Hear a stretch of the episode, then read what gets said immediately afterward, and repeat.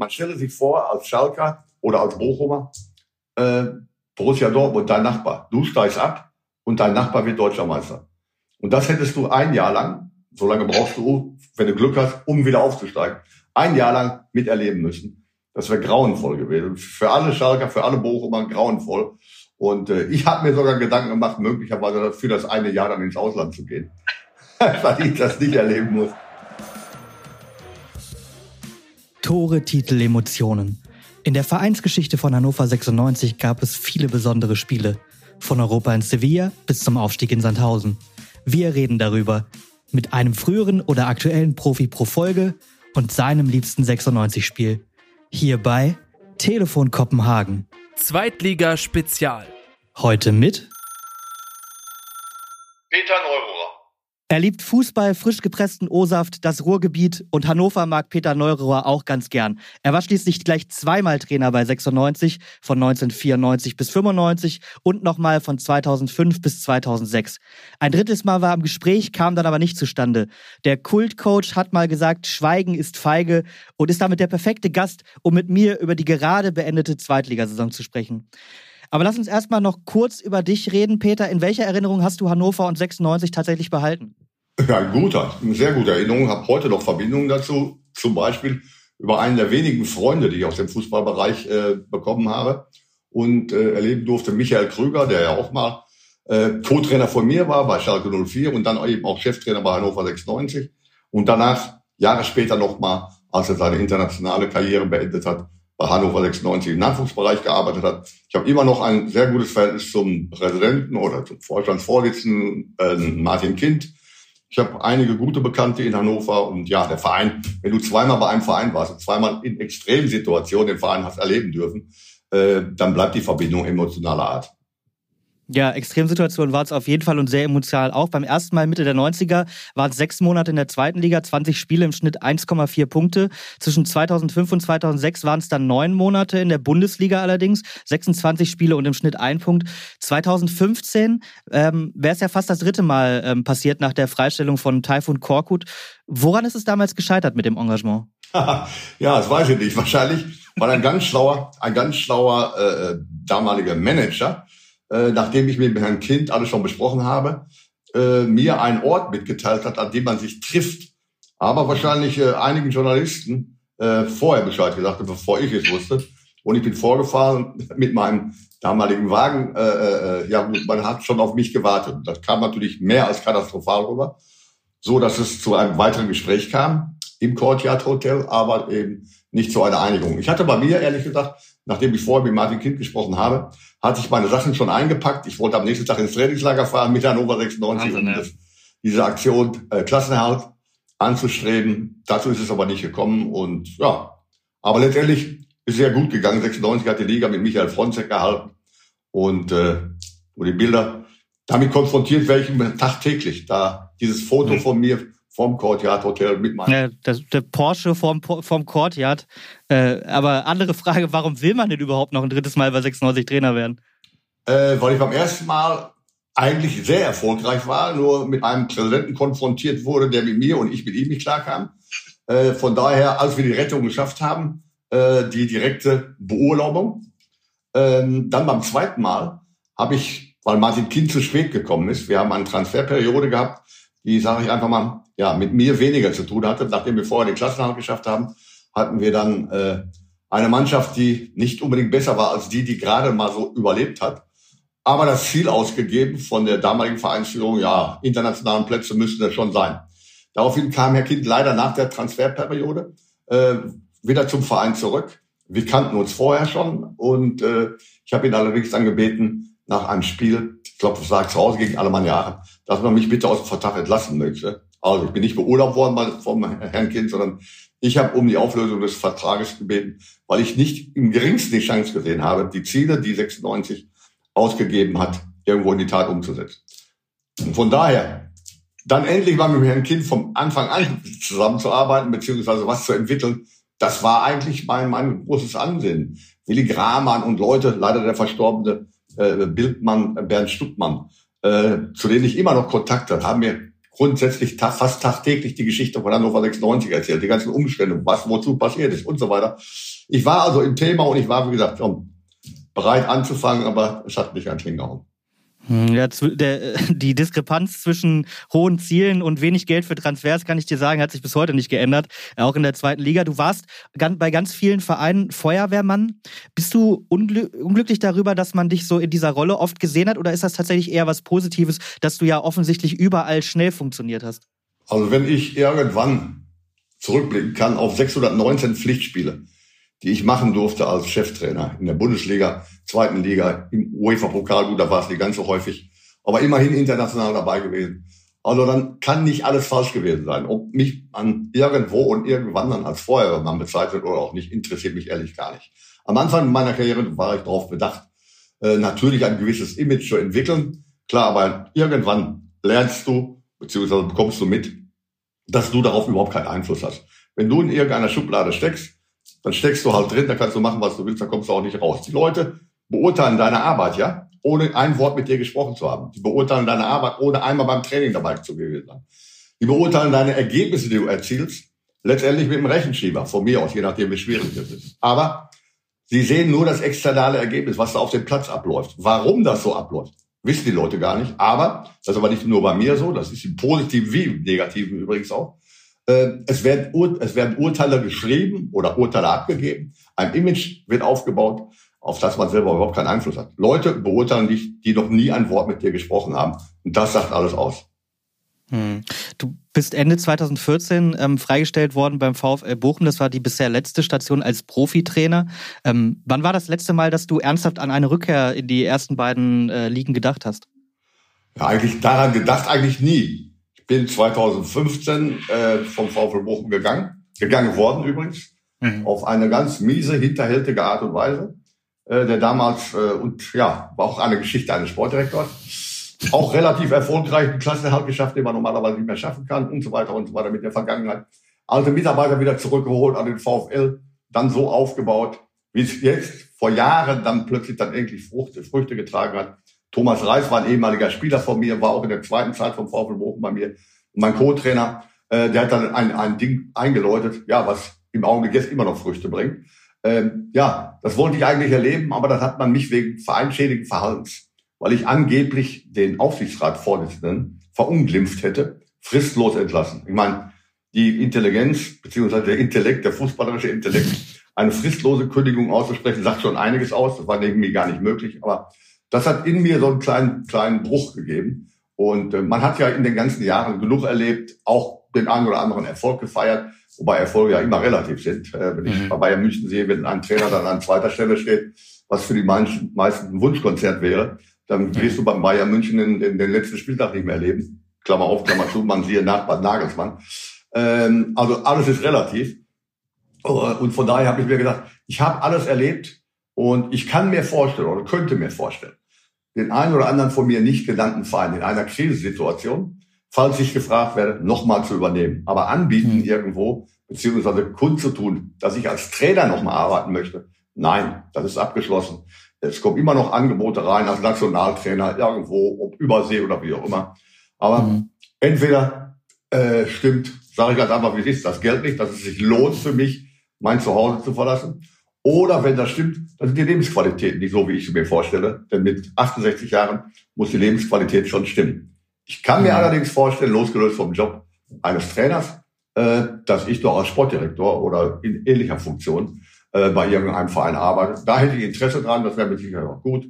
Denn äh, da würde ich meinen Auftrag so mehr oder weniger darin sehen, nicht nur mit dem Trainer zusammen einen Kader zusammenzustellen oder ähnliche Dinge eben vorzubereiten, sondern zum Schutze der Trainer mit meiner ganzen Erfahrung den Trainern einiges beiseite oder mitgeben, damit das Unsägliche, was sich immer weiterentwickelt, die, die Haltbarkeit eines Trainers ist ja schier unglaublich im Augenblick und in den letzten Jahren dazu geworden, äh, damit das endlich aufhört.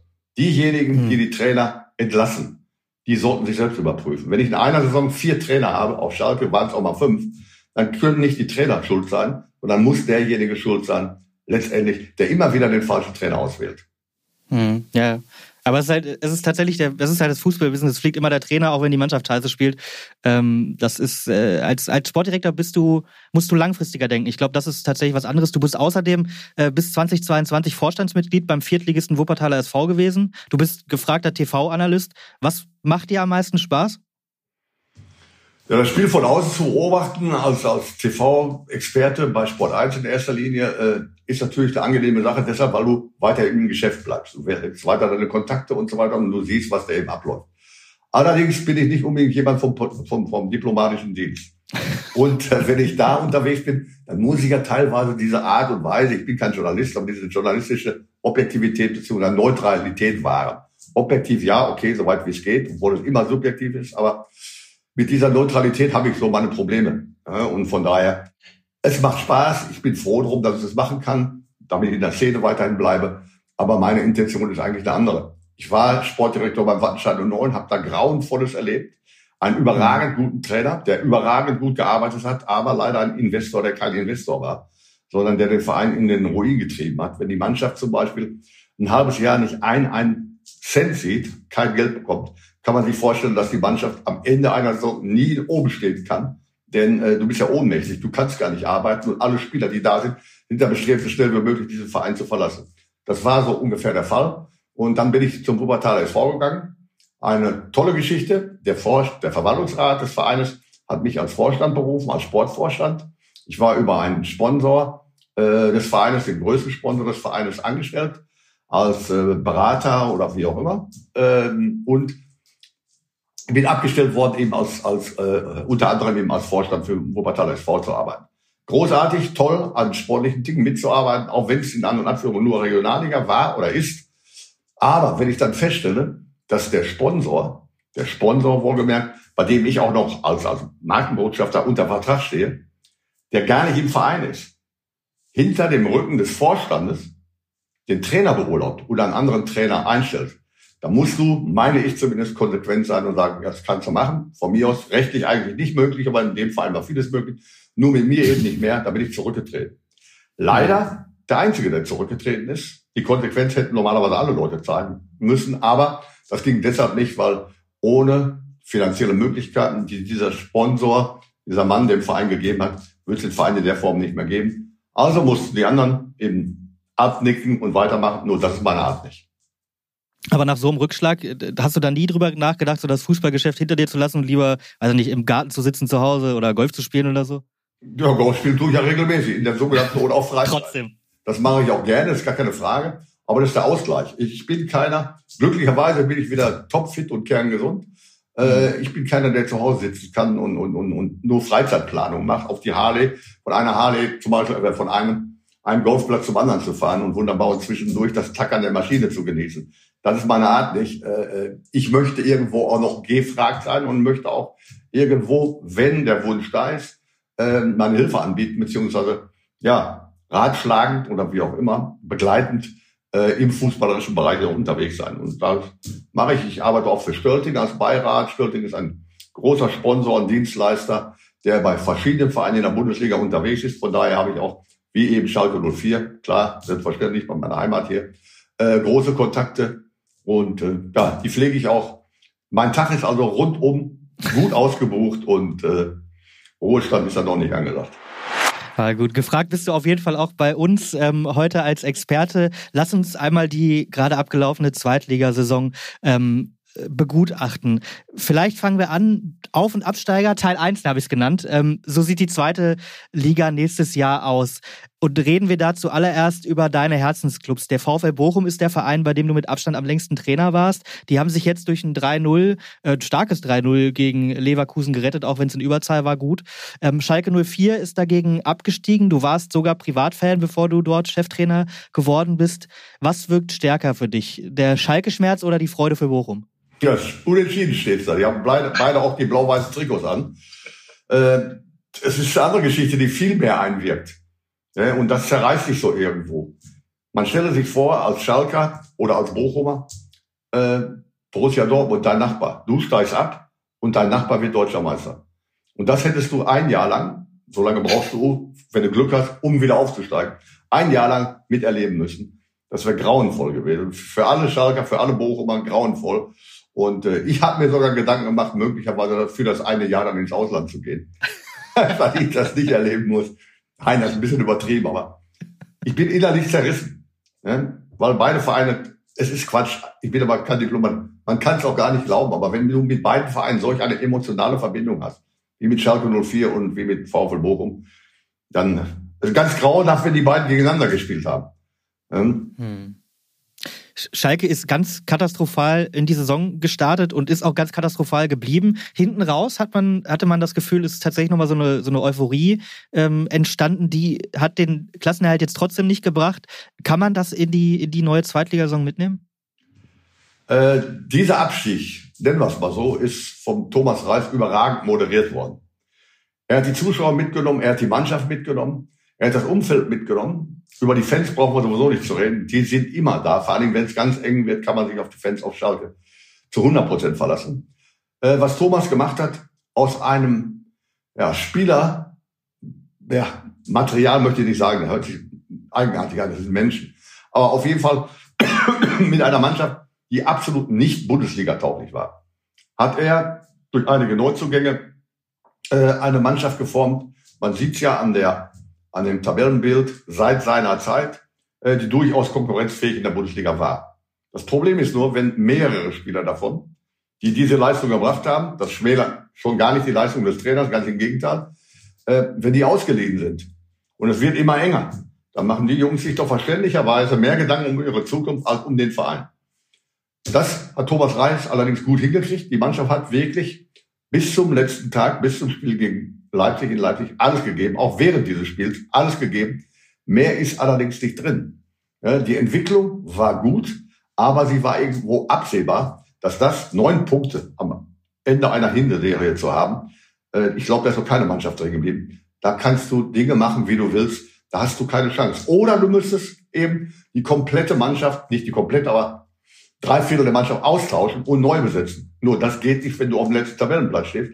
A, finanziell bei Schalke sowieso nicht möglich. Und wer geht denn, bitteschön, wer dem Verein sofort helfen kann, von einem anderen Verein zu einem Abschiedskandidaten? Das macht keiner. Hm. Drittletzter Platz ähm, ist der VfB Stuttgart. Äh, drittletzter ist der VfB Stuttgart geworden, so muss man sagen. Ähm, die müssen in die Relegation gegen den Hamburger SV, der einstige Bundesliga-Dino. Wen siehst du da im Vorteil? Ich den VfB Stuttgart, äh, weil ich glaube, äh, diese Szenarien am Wochenende, der HSV war schon gefühlter Aufsteiger. Ich kenne das auf Schalke mal ähnlich, in ähnlicher Form. 2001 die Meisterschaft, die dann doch keine war, ne? 2000, 2001, ja ganz genau. Äh, die Hamburger waren eigentlich schon aufgestiegen. Während des laufenden Spiels hat sich da entwickelt. Liegen jetzt 2-0 zurück. Die Heidenheimer und, und Hamburg führt 1-0, bringt das Ding auch nach Hause. Und jetzt kommt das, ich kann es nicht begreifen. Und jeder mittlerweile hat Handys oder andere Verbindungen. Äh, dass das auf dem Rasen eskaliert, vollkommen klar. Aber dass der Stadionsprecher vom SV Sandhausen dann auch noch sagt, wir gratulieren dem HSV zum Aufstieg in der ersten Bundesliga. Also das kann ich nicht begreifen. Das war ja ähnlich wie damals, als Rolle Vormann sagte, das Spiel in München ist aus. Ja. Äh, oder München gegen HSV ist zu Ende. Es war aber leider noch nicht zu Ende und Schalke 04 sieht plötzlich, oder die Zuschauer sehen plötzlich auf der Leinwand im Stadion, im Moment mal, das muss eine Wiederholung sein. Nee, nee, nee, das ist keine Wiederholung. Die spielen da noch. Das darf nicht sein. Und von daher haben die Hamburger gestern einen, einen psychischen Bruch erlitten, hoffe ich nicht. Äh, das musst du erstmal wegstecken. Und da reicht auch nicht ein, ein schöner Umtrunk am Abend und eine gute Regeneration heute Morgen. Äh, da muss mehr kommen. Und zwar, da muss am nächsten Donnerstag beim Erstligisten gleich schon ein sehr, sehr gutes Ergebnis erzielt werden. Die Stuttgarter mussten eigentlich damit rechnen. Die mussten eigentlich damit rechnen, dass sie um diesen Platz herum spielen. Und zwar eine ganz, ganz lange Zeit. Sie waren ab und zu mal gefühlt schon wieder draußen, aber der Punkteabstand ist nicht größer geworden. Ne, nach dem Sieg in, in Bochum war der, der, war der VfB eigentlich schon durch. Der VfB hatte für mich persönlich nur ein Problem. Es ist mit Abstand die spielstärkste Mannschaft, wie gesagt, von Platz 10 bis 18. Ja. Aber Abstiegskampf ist oftmals was anderes. Der Bruno Labbadia hat Großes gemacht. Der hat die Mannschaft zusammengefügt. Der hat ihr ein Konzept gegeben. Er hat nur das Pech gehabt, dass er keinen Torjäger hatte. Der ist jetzt wieder zurückgekommen. Jetzt macht man das eine oder andere Tor. Ist ja auch punktemäßig relativ erfolgreich mit Hoeneß, der einen guten Job macht als Trainer. Und war aber fortwährend immer unter Druck dahingehend, dass es auch möglicherweise über die Relegation gehen kann und muss. Von daher, sie haben nichts Großartiges verloren. Denn sie sind auf dem, auf dem Punkt angekommen, mit dem man eigentlich rechnen musste. Und wenn ich dann sehe, dass der VfB spielerisch wirklich so stark ist und jetzt vor allen Dingen auch begreift, dass das alleine nicht reicht, dann kann ich mir vorstellen, dass sie als Favorit in dieses Rennen gehen. Mal gucken, wie der HSV das vom letzten Wochenende wegsteckt. Aber das war ja im Prinzip nur die Eskalation von irgendwelchen Dingen. Es gab ja auch eine Entwicklung. Warum ist der HSV mit dieser Besetzung, mit diesem Kader, den er hat, nicht vor Darmstadt und vor Heidenheim? Hm. Die Frage muss man sich beantworten. Ne? Und äh, ja. ja, die Antwort kennt nur derjenige, der beim HSV täglich arbeitet. also, aber du hast es ja gerade angesprochen, das Drama um, um den HSV, die waren auch wie, ich habe mich auch an, an Schalke 2001, diese Meisterschaftsgeschichte erinnert gefühlt, die waren kurzzeitig eigentlich aufgestiegen, aber Heidenheim macht in der 99. Minute, also in der neunten Minute der Nachspielzeit, das entscheidende Tor gegen Regensburg 3-2, verdrängt den HSV so noch von Platz 2 und schickt Hamburg in die Relegation. Ähm, das absolut doppelt kuriose ist ja, dass das an diesem Wochenende zweimal genauso passiert ist. Auch in der dritten Liga. Ähm, da ist der VfL Osnabrück aufgestiegen als äh, Dritter. Wohlgemerkt, weil, weil Freiburg 2 nicht aufsteigen darf, genau. Und die haben in der 94. Minute den Ausgleich geschossen, in der 96. Minute ähm, das entscheidende Tor zum Sieg, ähm, das den Aufstieg gebracht hat. Wien Wiesbaden musste stattdessen, ähm, musste stattdessen ebenfalls in die Relegation. Da hatten die Fans auch schon den, den Platz gestürmt. Die spielen Drittligist äh, Wiesbaden gegen Zweitligist Arminia Bielefeld in der Relegation um die zweite Liga. Wer gewinnt das? Ja, wenn ich das wüsste, wäre ich mehrfacher Millionär. Ich bin immer nur einfacher. Nein. Dann gib mal einen Tipp ab. Es ist schon kurios. Wiesbaden auch gefühlt schon aufgestiegen. Ist ja so, sowieso eigenartig, die ganze Konstellation äh, in, in der dritten Liga mit den Zweitvertretungen der Vereine. Borussia Dortmund hat jetzt für viel, viel Furore gesorgt im letzten Spiel gegen Osnabrück eben. Mhm. Und äh, ich glaube, ich glaube, dass Wiesbaden als, als Drittligist normalerweise ein moralisch beziehungsweise ein, ein, ein, einen Hintergrundvorteil hätte. Aber, jetzt kommt das ja aber. Ich habe am Anfang der Saison mit einem meiner guten Bekannten, äh, Michael Henke, gesprochen. Michael Henke war Co-Trainer, äh, mhm. jetzt bei Arminia Bielefeld am Anfang der Saison. Und das eindeutige Ziel, was er mir sagte, war, nicht unbedingt aufsteigen zu müssen, aber auf jeden Fall werden wir oben mitspielen. Und dieses Umdenken, dieser Prozess innerhalb einer ganzen, ganzen Saison, und bis zum letzten Tag ging es dann plötzlich nur noch um den Klassenerhalt. Jetzt hat man den drittletzten Platz erreicht. Es hätte noch schlimmer werden können teilweise, aber damit sollte die Arminia sich eigentlich auf die Fähigkeiten und auf den Gesamtkader, die Qualität des gesamten Kaders berufen und sagen, also die beiden Spiele, die werden uns noch gegeben, die müssen wir nicht spielen, sondern die dürfen wir noch spielen, um die Liga zu halten und dann möglicherweise irgendwann wieder andere Träume entwickeln zu können. Ich glaube, dass äh, Arminia Bielefeld der Favorit ist. Ja, aber Wahnsinn eigentlich. Eine Bielefeld letztes Jahr noch erste Liga gespielt, jetzt in der zweiten Liga fast fast durchgereicht worden. Ähm, auch Wahnsinn ist äh, der der Drittliga äh, Drittligameister, die Spielvereinigung Elversberg. Durchmarsch aus der Regionalliga in die zweite Liga. In der Gemeinde wohnen laut Wikipedia etwas mehr als 10.000 Leute. Das muss ich nachgucken, weil sowas weiß ich nicht. Äh, und die ziehen mal ebenso vorbei an großen Namen wie 1860 München, Dynamo Dresden, MSV Duisburg ist auch in der dritten Liga geblieben. Ähm, die haben einen Arzneimittelhersteller, Ursa Farm. Genau. Ursa, der war früher ein, ein überragend guter Stürmer zu Saarbrücker Erstligazeiten. Der hat ein Ach was. Arzneimittel oder, oder Produkte äh, auf den Markt gebracht und ist seit zig Jahren bei Elversberg der große Sponsor. Mittlerweile macht sein Sohn das weiter. Äh, hervorragend geführter Verein und irgendwo in der Enklave des Saarlandes versteckt. kein Mensch, kein Mensch hätte den irgendwann mal auf der Liste gehabt. Sind abgestiegen bereits, an, wieder aufgestiegen, was schon mehr als eine Überraschung war, vor allem im Umfeld von Saarbrücken. Ja. Es ist nicht zu glauben, dass so ein Verein so nach oben geschossen wird. Das spricht für Arbeit. Spricht für Arbeit im, im, im, im Vorstandsbereich, im, im Managementbereich beziehungsweise im Sponsoring. Großartig, was Holzer da auf die Beine gestellt hat mit diesem kleinen Verein. Und es spricht für die Arbeit des Trainers, der glücklicherweise da aber auch wirklich schalten und walten kann im Rahmen der ihm gegebenen finanziellen Möglichkeiten, wie er eben mag. Und er hat alle Entscheidungen, die da getroffen wurden, richtig getroffen, um mit dieser Mannschaft aufzusteigen. Am Anfang werden sie ja belächelt. Na gut, lass sie mal Erster werden. So ähnlich wie Karlslautern, als sie gerade aufgestiegen sind mit Otto Reaglan dann plötzlich Meister geworden sind. Mhm. Äh, da hat jeder drüber gelacht, ja, die werden sich schon wieder beruhigen und da ist ja kein, und plötzlich bist du so sicher. Ja, in der Hand das ein oder andere Spiel nicht verschenkt, aber da waren sich ihrer Situation wahrscheinlich gar nicht bewusst, aber Elversberg die zwischendurch 10, 12, 15 Punkte Vorsprung hatten, vor einem Nicht-Aufstiegsplatz. Als Aufsteiger zieh meinen Hut, einfach sensationell. Und ein Beispiel, vielleicht auch vergleichbar mit Heidenheim, wie eine Vereinsführung und eine Zusammenarbeit zwischen Vereinsführung und Trainer aussehen muss. Hut ab. Hm, Horst Steffen ist der Trainer, auf jeden Fall mit, mit kleinen Namen sehr großen Erfolg gehabt. Und da äh, Sandhausen abgestiegen ist, ist das wahrscheinlich auch das neue äh, äh Zweitliga, Zweitliga-Synonym. Wir fahren jetzt nach Elversberg. Ähm, die haben mit wenig Geld viel Erfolg gemacht. Das andere große Extrem, würde ich jetzt mal sagen, kommt aus der ersten Liga. Hertha BSC Berlin. Die wollten Big City Club werden. Stattdessen sind sie als Tabellenletzter abgestiegen aus der ersten Liga und wieder Zweitligist. Die haben Unmengen an Geld da reingepumpt. Wie kann das so schief gehen? Ja, ganz normal und ganz, ganz einfach, relativ einfach. Wenn ich viel, viel Geld investiere, ne, äh, durch den Investor 380 Millionen wurde von erzählt. Ich muss mal überlegen, wer hat dieses Geld denn wohin investiert? Wie viel Know-how war da? Da kommt man auf die großartige Idee, einen Mann, den ich persönlich mal zu Nummer eins gemacht habe, wie Jens Lehmann in den Aufsichtsrat zu holen. Gute Geschichte. Dann ist aber auch ein Jürgen Klinsmann im Aufsichtsrat. dann wieder Jürgen Klinsmann, der Allmächtige, der im Bundesliga-Bereich oder im Profifußballbereich bisher schon öfter mal gezeigt hat, dass er eigentlich auf anderer Ebene vielleicht wertvoller ist. Nennen wir es mal ganz vorsichtig. Der wird dann auch zwischendurch noch Trainer.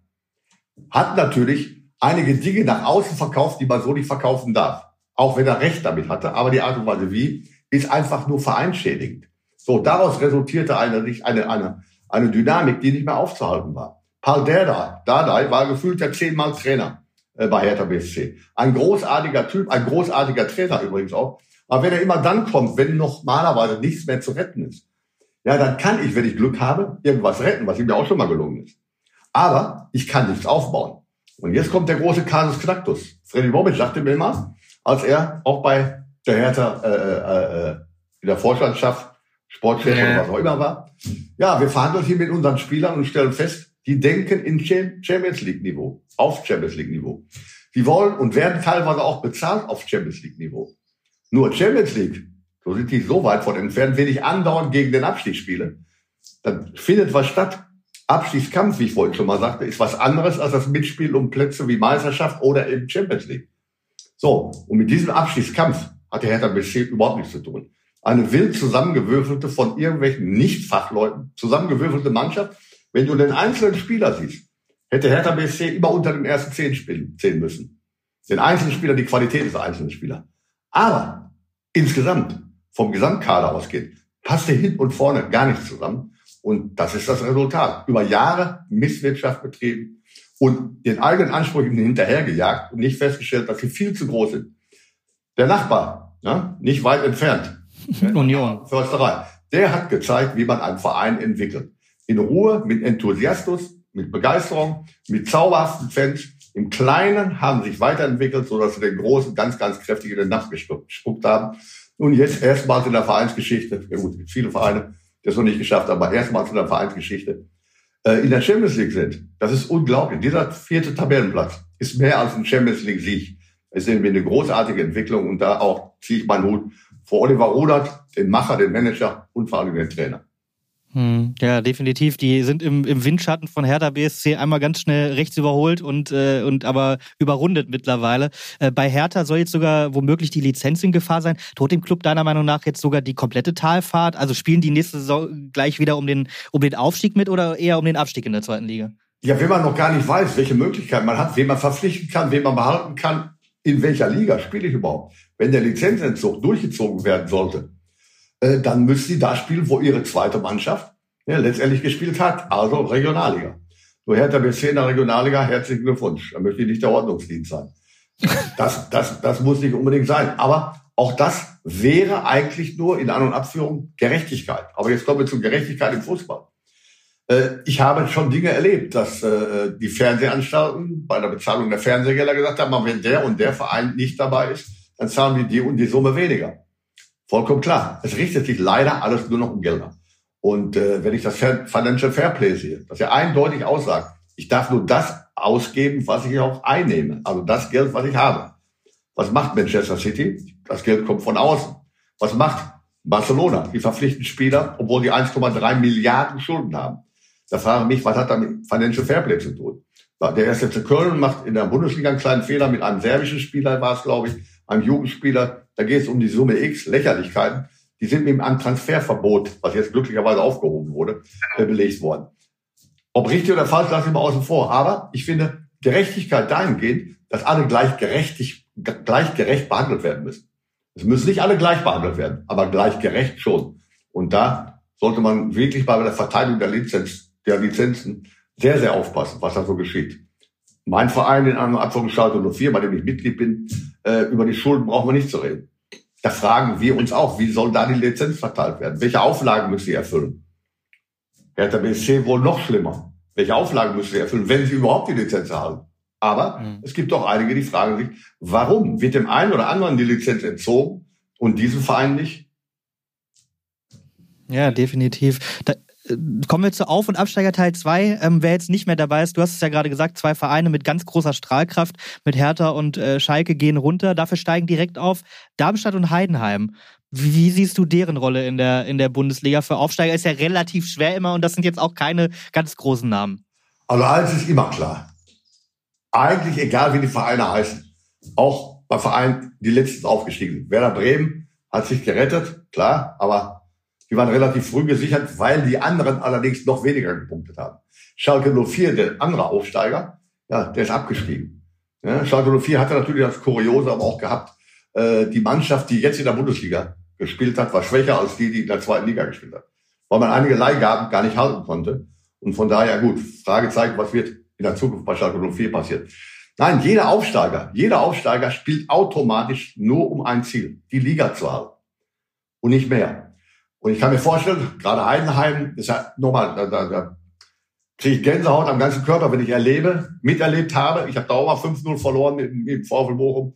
Was dieser Trainer, den ich kennengelernt habe im entscheidenden Spiel vom VfL Bochum, äh, bei Alemannia Aachen, hat er Libero gespielt. Da habe ich ihn kennengelernt, da bin ich aufgrund von einiger Dinge vom Platz geflogen, mit Jörg Berger, leider schon verstorben zusammen, und habe mir dieses entscheidende Spiel meines damaligen Vereins eben von der Tribüne aus angucken müssen. Seitdem verfolge ich diesen jungen Burschen damals junger Bursche für mich und so weiter.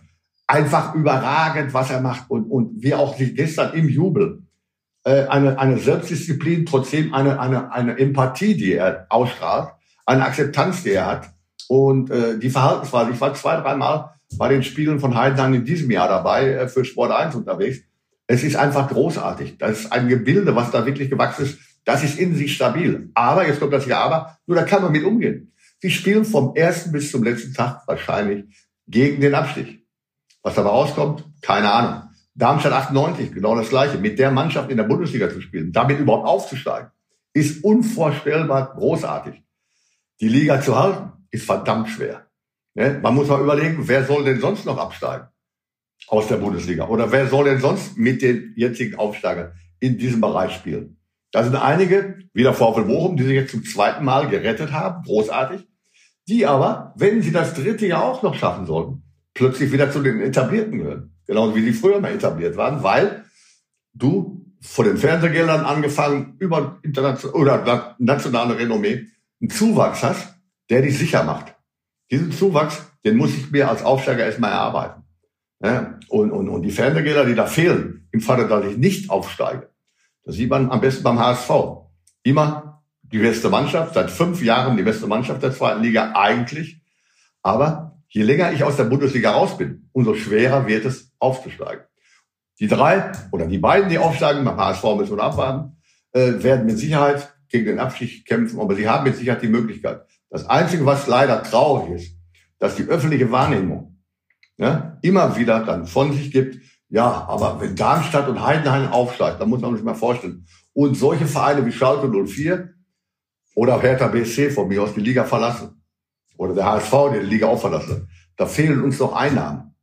Natürlich fehlen Einnahmen. Wenn Schalke 04 irgendwo im Auswärtsspiel 15.000 Zuschauer mitbringt, sind das Einnahmen, sichere Einnahmen. Das ist viel, viel Geld. Aber man sollte mal irgendwann mal dahin kommen und nur sportliche Dinge sehen. Unterhaltungswert von mir aus auch. Und nicht Werte, die nur auf materielle Dinge bezogen sind. Großartig, dass die beiden aufgestiegen sind. Großartig. Aber es wird schwer, die Liga zu halten. Aber möglich. Hm. Schwenkt nach unten in die dritte Liga, äh, müssen runter Sandhausen und Regensburg. Schade um die beiden? Natürlich ist es schade um die beiden, aber auch da, öffentliche Wahrnehmung, ob Sandhausen oder Regensburg in der, in der zweiten oder in der dritten Liga spielt, interessiert nur die Liga selber. Ja, und äh, wer kommt hoch? Das ist die große Frage. Elversberg mit Sicherheit vom Publikum Magneten ausgehend nicht eine Bereicherung. Aber von der Sache her, vom Ding her, vom Fußball her, mit Sicherheit eine Bereicherung, eine riesengroße Überraschung, dass die jetzt plötzlich in der zweiten Liga sind und die großen Nachbarn Saarbrücken ein weiteres Jahr in der dritten Liga spielen muss. Am Ende ist ja auch das, das, was den Fußball ausmacht, äh, dass wir eben nicht wie in Amerika so ein Franchise-System haben, wo immer dieselben Mannschaften immer um denselben, äh, immer gegen dieselben anderen Mannschaften spielen, äh, sondern eben diese Durchmischung zu haben. Und dann braucht man sich, glaube ich, am Ende auch nicht drüber ärgern, wenn es mal wirklich Durchmischung gibt und nicht immer dieselben Mannschaften äh, dann in der ersten, zweiten, dritten Liga spielen. Das ist ja auch was Schönes. Ähm, kommen wir zu den Aufregerthemen des Jahres, äh, des, des Zweitliga-Jahres. Äh, und mit dem ganz normalen Wahnsinn fangen wir mal an um den Videoschiri. Der Video, die Videoschiris im Kölner Keller sollen das Spiel ja gerechter machen. Dass das fehlerfrei klappt, kann man nicht behaupten. Äh, mal greifen sie ein, mal nicht. Eine klare Linie ist kaum zu erkennen. Stattdessen bremst der war die Action und die Emotionen aus, was ja bescheuert ist, wenn dadurch nicht mal mehr Fairness entsteht. Auch 96 hatte viel Redebedarf in dieser Saison. Sportdirektor Markus Mann meckerte zum Beispiel nach den Spielen ähm, gegen St. Pauli und Paderborn im, im Anfang des Jahres äh, über vier Wahrentscheidungen, die alle gegen uns getroffen werden und auch alle andersherum ausfallen können. Ähm, 80 Prozent der Fälle sind Auslegungssache, sagt Markus Mann. Wie stehst du zum Videoschiri? Zu 100 Prozent auf der Seite von Markus Mann. Bei einem Spiel war ich selbst dabei, Hannover 96 gegen St. Pauli. Ich habe wirklich dumm mich an den Kopf gefasst. Es ist unglaublich. Ich sage, meiner Auffassung nach, ist es grauenvoll, was dieser VAR so veranstaltet. Die Art und Weise, wie man mit ihm umgeht, die Art und Weise, wie er eingreift oder eben auch nicht eingreift. Keine Linie zu erkennen sowieso. Warum geht man nicht hin? Aber auch in Bezug auf Regeländerungen, die unbedingt vonstatten gehen müssen. Beispiel Handspiel. Jeder legt eine Situation, Hand berührt den Ball, okay, unterschiedlich aus. Vergrößerung einer Körperfläche, bewusst oder nicht bewusst, äh, absichtlich oder nicht absichtlich, das zählt ja schon gar nicht mehr und so weiter und so weiter.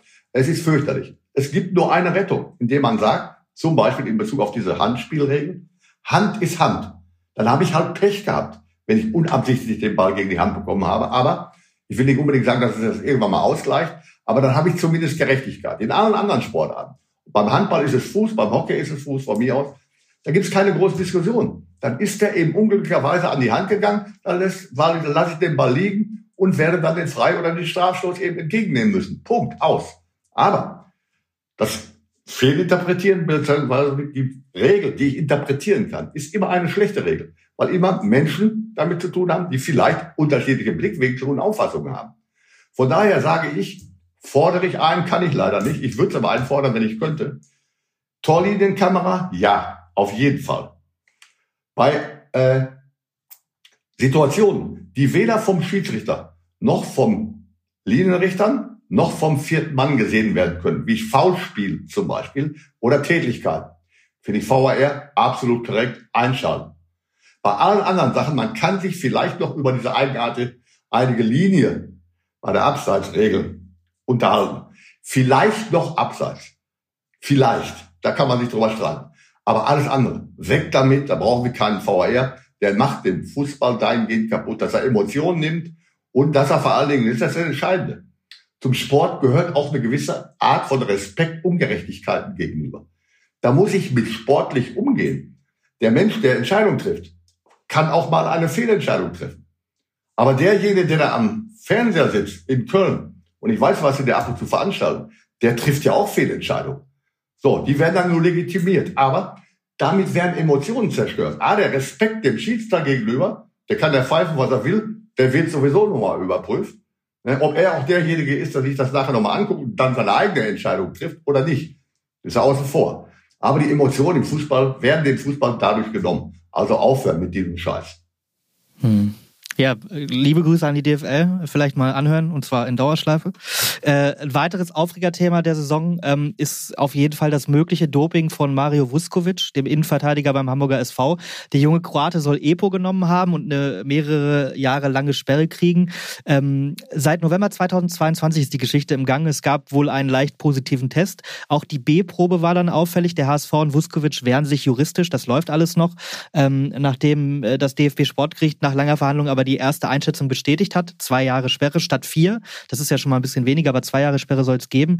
Ähm, du bist lange im Geschäft. Kannst du es dir vorstellen? dass jemand bewusst lobt. So dumm kann keiner sein. Denn die Richtlinien sind jedem bekannt. Du wirst ja auch geschult, du wirst ja vor jeder Saison immer mit diesen Informationen versehen. Du begibst dich zu Ärzten, Vereinsärzten und so weiter, die auch involviert sind. Von daher ein bewusstes Doping müsste ja von offizieller Seite kommen. Gibt es nicht. Ich habe mal einen riesen Skandal ausgelöst, indem ich mal ganz klar dazu bekannt habe, dass es bevor die Dopingkontrolle eingesetzt wurde in der Bundesliga, dass es da durchaus äh, der Tatsache entsprach, dass neben den Elektrolytgetränken in der Kabine auch Captagon und ähnliche Mittel gelegen haben. Die wurden genommen, unkontrolliert. Aber, jetzt kommt gleich aber, aber seit dem Tag der ersten Dopingkontrolle, das war glaube ich Ende der 80er, habe ich noch nicht ein einziges Mal, ich, und ich war bei 16 Vereinen unterwegs, einen einzigen Fall erlebt, miterlebt sowieso nicht, oder mit, irgendwo mitbekommen, dass irgendjemand zielgerichtet, zielgerichtet sich bewusst gedopt hat, um eben diesen Betrug ja, einzugehen. Wenn ich als Spieler zum Beispiel, wie geschehen ist, ein Haarwuchsmittel nehme, ja, weil ich müsste es langsam auch machen, äh, Haarwuchsmittel nehme, dann will ich, dass ich mehr Haare wachsen lasse. Ich komme doch nicht auf die Idee, mich damit eben körperlich dahingehend zu verbessern, dass ich andere Leute betrüge. Also ich will mich dopen, nicht dopen. Ich habe ein, ein, Beispiel, ein Beispiel gab es mal beim VfL Bochum vor 100, gefühlten 100 Jahren vor diesem oder nach Einführung dieser Kontrolle ist Roland Wohlfahrt. Roland Wohlfahrt tatsächlich äh, überführt worden des Dopings. Was hat Roland Wohlfahrt gemacht? Er hatte einen Trainer, genauso wie ich es immer gemacht habe, der nach der Winterpause gesagt hat, wenn mir ein Spieler mit einem Kilogramm Übergewicht kommt. Von mir aus kann man abarbeiten, aber jedes weitere Gramm kostet eine Mark beziehungsweise ein Euro. Und Roland hat gerne gegessen und gerne getrunken. Was hat er gemacht? Drei, vier Tage vor, vor dem ersten Wiegen, vor dem ersten Training, hat er sich Abführmittel beziehungsweise irgendein... So ein Abnehmmittel wahrscheinlich. Ja, irgendwie sowas gegeben. Also vollkommen, er wollte abnehmen, mehr nicht. Er wollte nicht dopen. Ja, da waren aber die und die Mittel drin und von daher ist er aufgefahren. Aber Doping in der Bundesliga nicht mehr, glaube ich nicht. Absolut nicht. Bin davon überzeugt. Nee gar nicht möglich. Dieses Kaptagon, von dem du gesprochen hast, ähm, das war in den 80ern, hast du da, du hast es vor zehn Jahren mal aufgedeckt. Äh, viele Spieler waren verrückt danach, hast du gesagt. Das ist so ein sogenanntes Wegmittel, das Aufmerksamkeit und Leistungsbereitschaft erhöht. Du hast aber auch gerade gesagt, seit Ende der 80er gibt's äh, gibt's das in der Form nicht mal. Ich habe vor wenigen Jahren, ich kann mich nicht ganz genau dran erinnern, es mögen drei oder vier sein, ähm, tatsächlich mal ein Interview mit einem der Chefwissenschaftler äh, vom Dopinglabor in Kreischau äh, geführt, die auch diesen Test äh, mit Mario Vuskovic äh, gemacht haben. Und der meinte damals, eigentlich bringt Doping beim Fußball nicht so viel, ähm, auch weil die Kontrollen eben sehr engmaschig sind und er könne sich das eigentlich nur vorstellen, dass es das mal noch im Jugendbereich äh, äh, gibt. Jetzt muss man auch sagen, in der Verhandlung haben sich wirklich teilweise ganz kuriose Abgründe aufgetan. Der Kontrolleur soll die Urinprobe zum Beispiel zu Hause im privaten Kühlschrank aufbewahrt haben über Nacht. Ähm, Im Berufungsverfahren geht es jetzt als nächstes vor den Internationalen Sportgericht. Unabhängig davon, was dabei rauskommt, diese ganze Geschichte ist doch komplett absurd für den, für den Profifußball. Wir reden über ein, über Milliardengeschäft und der stellt das Ding in seinen Kühlschrank. Äh, das ist äh, bekloppt. Absolutes No-Go. Absolutes No-Go. Also ich weiß nicht welche Staatsamateure da unterwegs waren. Also in der ehemaligen DDR, da gab es so ähnliche Dinge. Ne? Aber die Zeiten sind lange vorbei. ähm, kein, kein richtiges Aufregerthema, ähm, aber ein großes Risiko ist äh, Dieter Hecking eingegangen in dieser Saison ähm, und zwar mit seiner Doppelfunktion. Der ist Sportchef beim ersten FC äh, Nürnberg auch schon länger und hat als Sportchef erst Robert Klaus rausgeworfen und dann Markus Weinziel, wo wir äh, bei deiner bei deiner Trainergeschichte von vorhin wären und macht sich dann in der Krise selbst zum Chefcoach am 22. Spieltag. Hältst du das für eine ganz schlaue Entscheidung von, von Dieter? Das war eine sehr mutige Entscheidung, aber die spricht auch für, für Dieter Hecking. Der Junge hat, wie man bei uns im Robot sagt, einen Arsch in der Hose. Er hat den einen Trainer äh, übernommen, glaube ich. Äh, der hat ihm das Vertrauen geschenkt. Das musste er ihm aufgrund von irgendwelchen Ergebnissen entziehen. Daraufhin kam der neue Trainer, Markus Weinschill, okay. Das hat wiederum nicht hingehauen. Und jetzt kann er nicht den nächsten Trainer involvieren und den wieder einen neuen holen. Nein, da macht er das, was richtig ist. In der Entscheidung, ja. Ich mache es selber, denn er hat die Mannschaft ja zusammengestellt. So, und wenn das nicht hinhaut, dann tritt er von beiden Ämtern zurück, sowohl als Trainer als auch als derjenige für den Sportbereich Zuständige. Das war charakterfest, das war klipp und klar, kein Rumgeeier. Bevor er, Dieter Hecking, den dritten Trainer in einer laufenden Saison installiert, macht das eben selbst, weil er die ganzen Prozesse innerhalb des Vereins und der Mannschaft kannte. Jetzt wird er wahrscheinlich das so verfahren, dass Christian Fiel, auch ein ehemaliger Spieler von mir, der jetzt im Augenblick seine rechte Hand war, aus dem Amateurbereich kommend, jetzt vom 1. FC Nürnberg, auch wiederum einer, der den Verein kommt. Ich gehe davon aus, dass Christian Fiel jetzt beim 1. FC Nürnberg auch Cheftrainer wird. Tatsächlich. Das ist, das ist sehr interessant. Also, ich wollte dich nämlich tatsächlich fragen, wie, ob, ob du denkst, dass er, dass er einen neuen Coach sucht, aber dann hat es seine Vorteile, ähm, nen, nen, in so einem eigentlich ja auch mit Anspruch, einen sehr ambitionierten Verein, dann einen Trainer hochzuziehen, der aber auch die Abläufe gleichzeitig kennt im Club? In der Verbindung mit Dieter Hecking macht das ein, mit Sicherheit ein Vorteil sein, denn das ist ein hochsensibles Gebilde, dieser Verein, der 1. FC Nürnberg. Wir sind ja nicht umsonst befreundet mit Schalke 04. Und einige Sachen, die sind auf gleicher Linie liegend. Und wenn ich da einen, einen Mann wie Dieter Hecking habe, der in der Vorstandschaft, Sport, äh, in der Sportführung, Leitung gearbeitet hat und eben auch als Trainer involviert war, dann Fiello als Trainer kennt, Fiello selber, den Verein auch kennt, auch die Entwicklung des Vereines kennt und auch in der Extremsituation mit dabei war, die Mannschaft dann mit Dieter Hecking zu retten, ist es für mich der naheliegendste Prozess, den Mann auch weiterhin da in der Chefrolle zu übernehmen. Hm, Wenn es mit Friss, äh, Christian viel nicht funktioniert, äh, darf, darf Dieter dich anrufen? Nein, nein, nein, ich kann mich jeden Tag anrufen, der Dieter sowieso. Äh, aber, aber ich habe ja vorhin anfangs gesagt, also mit Trainer da sein, es gibt Vereine, da gehört Nürnberg aber nicht zu. Da würde ich ja sagen, äh, in der Not zu helfen, aber mehr auch nicht als zu helfen. Aber äh, ansonsten stelle ich mir eher vor, und ich kann mir nicht vorstellen, dass Dieter Hecking einen Sportdirektor braucht, ne, wenn er selber in der Position ist. Da könnte er mich anrufen. Äh, magst du verraten, welche, welche die Vereine sind, wo du, wo du ans Telefon gehen würdest, auch für eine längere äh, Geschichte? Der VfL Bochum bestimmt, oder nicht? Nee, der VfL Bochum leider nicht mehr. Außerdem, die sind ja gut bestückt, ne? absolut. Und, und da läuft ja alles. Es gehört natürlich mein Herzensverein meiner Jugend dazu, zu dem ich, bis ich dann Trainer wurde, äh, äh also der verrückteste Fan aller Zeiten war. Aber als ich dann Trainer wurde, dann war mir klar, warum einige Dinge von außen nicht betrachtet werden können. Kölsche du, äh, hattest du so eine Schalke-Kutte, hättest du auch mal auf der Bank anziehen können? Habe ich noch nie angezogen, früher auch nicht, aber Schalke 04 gehört zu den Vereinen, ist vollkommen klar. Äh, der erste FC Köln gehört dazu. Und äh, ja, Martin Kind hat keine Sorgen. Peter, vielen, vielen Dank, dass du dir heute Zeit genommen hast für uns, für die schnelle Zweitliga-Analyse und äh, viel Erfolg, nicht nur auf dem Golfplatz, sondern auch äh, damit, dass du, dass du weiter im, so nah dran bleibst am, am Fußballgeschäft, in welcher Funktion auch immer. Und äh, mach's gut. Dankeschön, alles Gute. Ciao. Telefon Kopenhagen ist ein Podcast der neuen Presse aus Hannover. Idee und Konzeption von mir, Jonas Schemkus. Produktion und Schnitt Thomas Hamert. Für Anregungen und Ideen schreibt uns eine Mail an kopenhagen.neuepresse.de. Und wenn ihr uns helfen wollt, lasst uns eine gute Bewertung da auf Spotify, Apple Podcast oder wo immer ihr uns gerade hört.